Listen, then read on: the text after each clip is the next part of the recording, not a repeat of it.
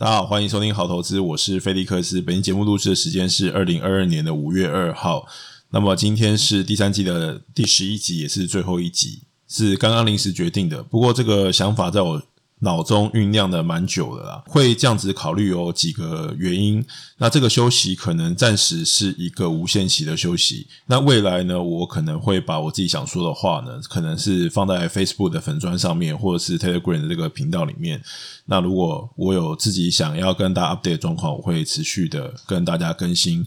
那目前来看的话，主要有几个原因。第一个当然就是因为。呃，我相信长期有在听我节目的听众知道，我现在有在工作。那因为工作的这个本身的这个产业的原因呢，让我对某一些产业其实不太方便发表我的看法。那我觉得会有一些呃，会有一些比较敏感性的资讯，会我就比较难去拿捏那个分寸。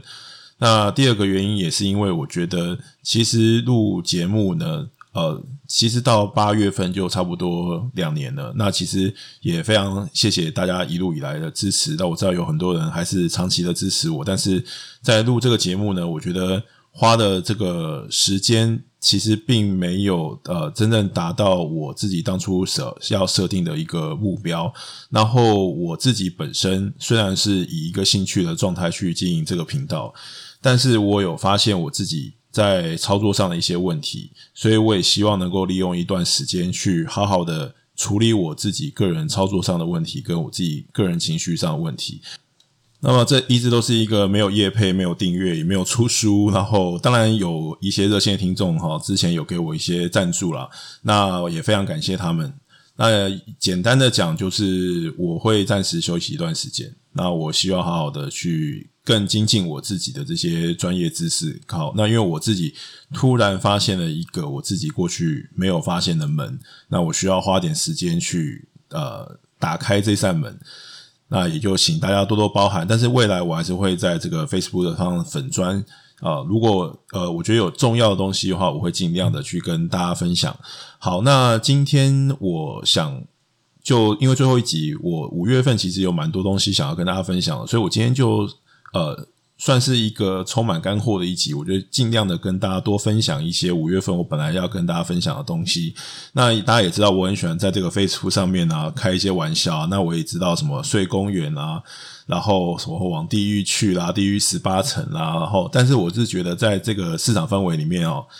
我觉得就不要在大家伤口上撒盐了。其实，我觉得这个呃赔钱或者是这个绩效不理想，或者是一些长期投资者会受到一些逆风，我觉得这都是很正常的。那我们就是平常心去看待。那我觉得更重要的是，我们要呃发掘自己操作上的问题，或者是呃更了解自己是在循环的哪一个阶段。那好，那就今天开始我们今天的节目。那首先先聊一下好了，因为最近。生活上面，我其实呃花了一点时间在研究车子。那我过去一直都不是一个车子的爱好者，那所以要花一些时间，就是呃虽然车子只是一个代步，但是毕竟买个东西就需要花很多时间啊。当初的考量其实当然是觉得就是直接买电动车就好，但是因为我住的这个公寓是比较老旧公寓，所以不能装充电桩。那如果是油车的话，选择就变得非常多哈。这有有点像这个智慧型手机，那个你如果你选 iPhone 的话都不用考虑，但是你选 Android 手机的话，你要考虑的东西就非常多，因为很多品牌可以选。那因为我们这个停车场的这个限高。好，有一个程度的限高，比较老旧，所以就变成说，现在其实很多车厂的这个修旅车其实都下不去。那现在的车厂大部分都卖修旅车，所以变成说你要选车的时候，你就非常难选择。那你要选这个大型房车的时候，我后来又发现一个，就是它这个回旋道下到地下二楼的时候，这个长度也是一个问题。那我又不是很想回去开小车，所以这个买车的状况就一直无限期的这个搁置。好，那这个跟股票有什么关系呢？其实我觉得这个大家一般来买车或买家电，其实也都花很多时间去做很多的功课啊。那不是说大家买股票都没有做功课，但实际上很多外面的人觉得说，哎，买股票、投资股票就是一个很简单的事情，就是按一个买了件卖一个件，然后呃，好像在家里面吹个冷气就可以赚很多钱。然后这个所有事情感觉都是很快速，譬如说去年的这个航海王哈，那很多的呃。股市的财富是一个非常快速致富的一个过程，所以在买卖一个很快速的过程之下，大家也觉得说，我在做很多呃有不管是 formal 也好，或者是一个冲动也好，你就是很快速做出一个买卖的决定。但实际上，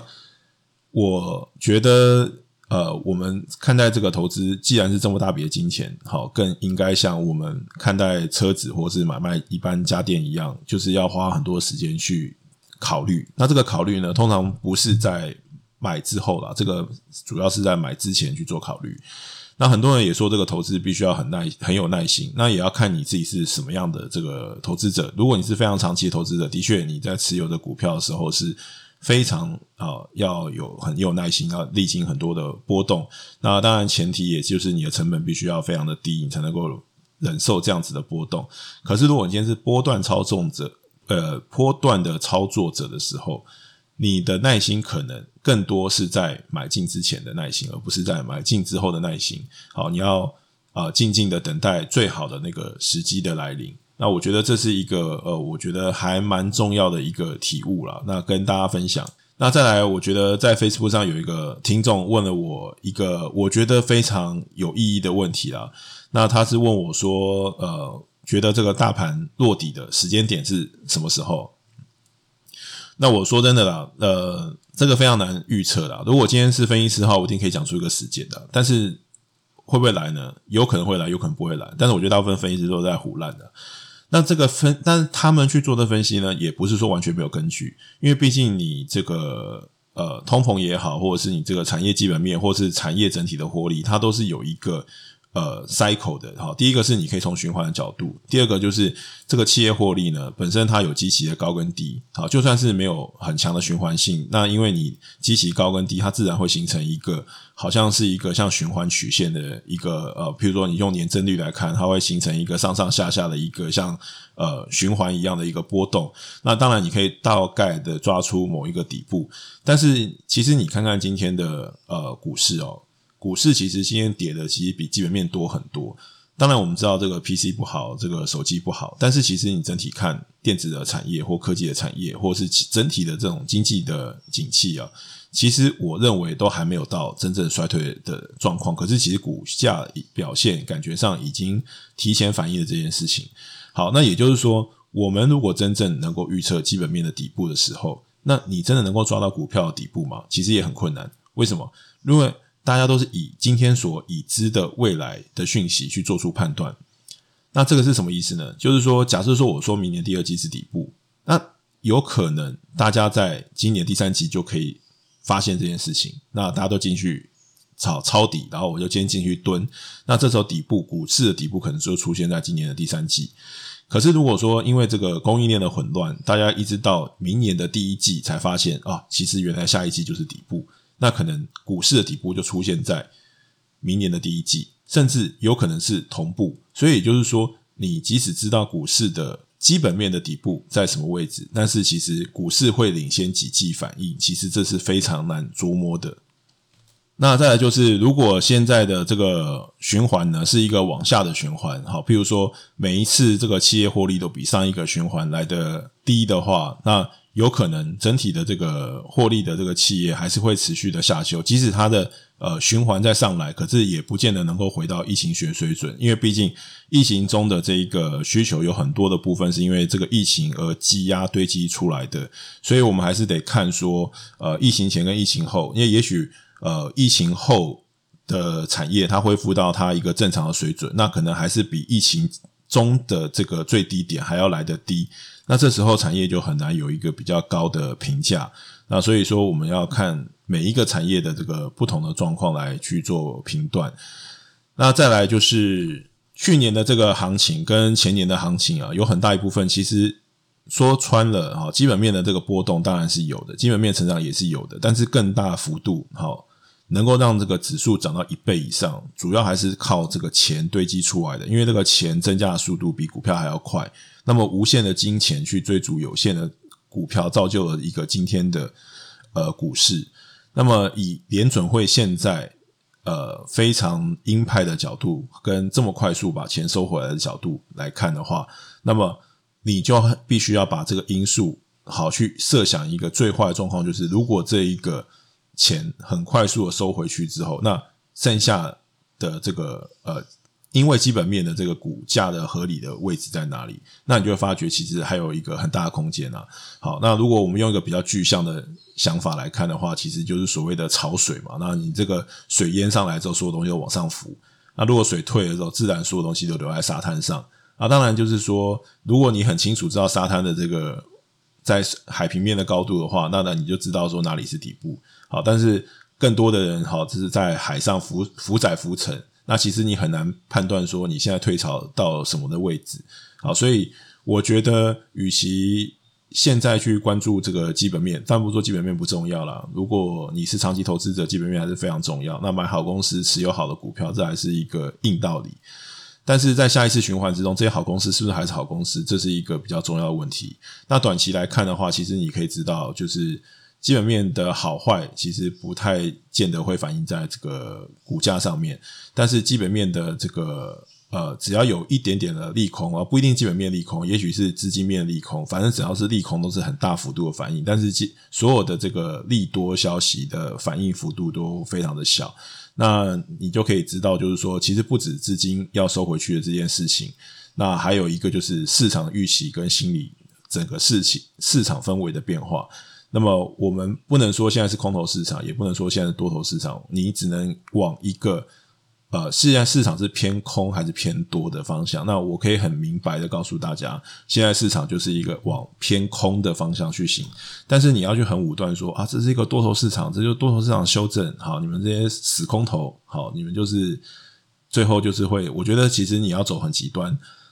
的路线其实都没有很好。如果你今天是一个波段操纵者，你要尊重市场，市场不一定都是对的，好但是市场会有一个最小阻力线，它会往一个最小阻力的方向去前进。那现在很明显就是股市的方向是往比较容易下跌的那个方向去做反应。那不能说啊，这个东西不会上涨，或者这东西没有一天会反映基本面。我觉得这都很难说。我觉得现在就要去界定空头市场跟多头市场，呃，非常困难。但如果你用传统的定义，股指数要跌超过百分之二十才算空头市场的话，那的确就是纳斯达克已经到了这个空头的阶段，但是其他的指数都没有。但是如果说你持有个股的人，你一定会觉得每一天好像都睡在公园里面。好，睡在公园之后，发觉公园还有十八层，你就觉得好层层不息。所以我认为去很武断的去评价说这是什么样的市场，其实也都呃。不见得对你的绩效真的有什么很大的帮助啊！我觉得你要尊重市场的方向，也许市场会有定价错误的时候，因为市场毕竟是一个情绪，但长期来看，市场就是会有一个他自己要走的方向。那这个方向是结合了基本面、市场的资金跟市场所有的人对于未来的一个预期的方向。那这三个因素加在一起，它会形成今天的一个股市。那我这是想要跟大家说明的。那再来就是因为市场一直都是偏多操作，然后市场也是一个多头走势，所以说大家都只知道怎么做多，而不知道怎么做空。那我这边也是必须要提醒大家，就是如果你今天是波段操作者的时候，你呃你不一定要做空，但是你必须要考虑到一些避险的手段。那不是不这边不是鼓励说大家要做空啦，因为做空以投资来看的话，并不是一个呃非常好的事情，因为我之前有跟大家讲过很多次，就是做多可以涨个一万倍，但是做空你只能赚一百趴。而且呢，做空的话，其实你心理上负担比较大，因为做空的话，就是第一个你要忍受这个呃股市的结构，其实比较有利于做多的人，而不是利于做空的人。然后再来就是，其实很多人会污名化做空的人，就说这个做空的人是秃鹰啊，譬如说呃。股市在下跌的时候，只有你赚钱，所有人都赔钱，对，那你的心理观感也不好，你也不能跟别人说啊，你赚了钱，大家觉得你没有同理心，所以做空的人对于市场并不是非常友善的。但是我觉得这些东西是你从事情的本质来看是很没有道理的。为什么？因为市场上本来就是有往上的方向，也有往下方向，那凭什么往上的方向才能赚钱，往下方向不能赚钱呢？而且。做空的人其实就跟做多的人一样，做多的人是因为市场走向一个多头走势的时候，他因为多个走势而赚钱；做空的人是因为市场开始下跌之后，因为市场下跌了之后，因为这个走势而赚钱，而不是因为这些做空的人造成市场下跌的走势。哦，大家能够明白我的这个意思跟逻辑吗？很多人会觉得说，因为很多市场上做空，所以呢股市才下跌，并不是的，是股市要下跌，那些做空的他顺势操作，他才赚得到钱。好，所以我觉得大家要明白这个先后逻辑关系，而且这些做空的人呢，他未来必须在某个时间点回补股票，这些做空的人才是那些真正潜在的未来的买盘。好，所以我觉得做空的人呢，其实我要帮他们证明一下哈。我觉得很多人对于做空的人是污名化，但是就是如果你是为了你自己的做空去散布，就是散布一些不实的消息，然后让这个股价下跌，这当然就是一个比较不好的，这个就不不是比较不好，就是一个不好的行为。好，但是如果说你是顺着这个市场的这个趋势，好，或者是市场的走向而得到获利，我认为往上跟往下都。没有什么逻辑上的问题啊，并不会有因为你是呃做多就比较高贵，或做空就比较邪恶，我不会这样看待这件事情。但是我必须要说，这个市场上面对于做多的人的确是比较呃结构上是比较呃优惠做多的人。那首先做多的人刚刚讲过，做多的人可以获利一万倍，但是做空的人只能这个赚一百趴嘛。再来就是以台股的结构来看的话，因为现在有很多的这个。过去就已经有除宣息的行情，那除宣息之前呢，会有一个融券跟融资回补的阶段，但现在因为这个法令的规改，所以有一些公司开始改为季配息的时候，就变成说你融资融券的回补、强制回补的期限就变得更频繁。那这个就很不利于这些做空的人，因为有时候趋势对，但是你被迫必须要回补。那再来就是有一些国家它会有一些禁空令，它会让造成你，比如说保证金的增加，或者是呃要空的困难啊。譬如说有些公司它平盘以下才能空，所以呃平盘以上才能空了，所以你就变成说你不是说。诶，你可以在任何时间点都可以去进行放空的呃行为。那如果以做空来看的话，有几个方式啊。那我觉得比较方便的方式还是呃指数型的避险啊。指数型，譬如说你放空台指期、放空电子期或放空这个金融期，这都是一些比较好的避险的方式。那为什么呢？因为如果你今天去买的是呃反向的 ETF 的话，第一个你有手续费的问题，第二个就是它其实反映的这个呃，如果你以时间拉长来看的话，你的手续费跟一直换约的这些成本，它会吃掉你的获利，它只适合非常短期的一个市场的走势，并不适合长期。当然也不是说你放空台子期就可以。啊，长期的走势，但是它比较没有那么多啊，就是买卖上的一些限制，那也没有像股票的呃放空一样有这么多的限制。那当然就是说，如果你很确定某个产业就烂掉了，然后这个产业的呃股价还是呃相对来讲高估的话，那当然你也可以可以放空这个呃股票本身。那除了股票之外，也现在有股票期货可以去做放空。好，那当然在这边再次强调，我不是要鼓励大家放空，我只是说，呃，市场有上有下，那有上有有上的方法，但是往下其实大家比较少去讨论，那只是一种选择，那没有鼓励大家的意思。那再来，当然还有呃选择权，如果你是选择权去买这个 put，不过台湾这个选择权主要都是指数的选择权，所以基本基本上跟你呃台指期的这个呃方向是差不多的。那如果说是个股的话，现在呃国外是有选择权，那台湾主要是权证。那权证的话就比较多东西你需要去研究，而且还有呃波动率跟券商这边它本身可能会呃有一些资讯不对称的状况。所以我觉得相对来讲，如果纯粹只是避险的话，当然指数期货型的避险是相对来讲是比较单纯的。当然不要最大，你也可以呃通通都持有现金，这也是一种避险的方式。那你可以等待。一个比较好的买点，最后就是五月份的这个呃联准会呃费德的态度，那这个费德态度其实也不用特别讲，我觉得他就已经给市场上打预防针了。我认为呃应该五月份就是会跟市场预期的方向一样，那就会升两码。那当然在那个时候的股市的反应呢，应该就是一个呃短暂性是一个呃利空出尽的一个状态，所以我觉得其实，在呃就是这种。大家这种不确定消除的那个时候，其实呃那一天的上涨几率是很大的。可是如果说以今年一整年来看的话，我觉得站在这个时间点去看后面的下半年的话，我觉得呃我们需要担心的东西比我们可以抱持希望的东西来的多一些。所以我希望大家能够啊、一样就是控管好自己的这个资金比重，然后呢，专心的观察市场的真正的走向。那我还是一样的这个看法，不会因为这个股市涨个一两天，或是股市反弹，或是这里呃超跌的，我就要呃说我要改变我的看法。那我基本上我还是站在一个循环角度来看，我认为这个产业循环的这个高点，哈，以起码以评价或股价来讲，我觉得已经过了。那如果已经过的话，即使后面也许啊、不见得有大家想象中这么糟，但是你要在这样的市场里面，你要去呃拼搏很微薄的这个上涨空间，但是你的风险相对来讲是比较大的话，我认为这个风暴比并不是非常符合比例，所以在这里给大家做呃一个参考。那我想今天就录到这边吧。我也非常感谢大家过去好接近两年来对我的这个支持。那我希望我前程一段时间能够得到更多新的东西，然后能够打开我自己的那一扇门。那最后感谢大家，我是菲利克斯。那如果你喜欢我的节目，不要忘记五星订阅加分享。那么就也不用订阅了，就是这样。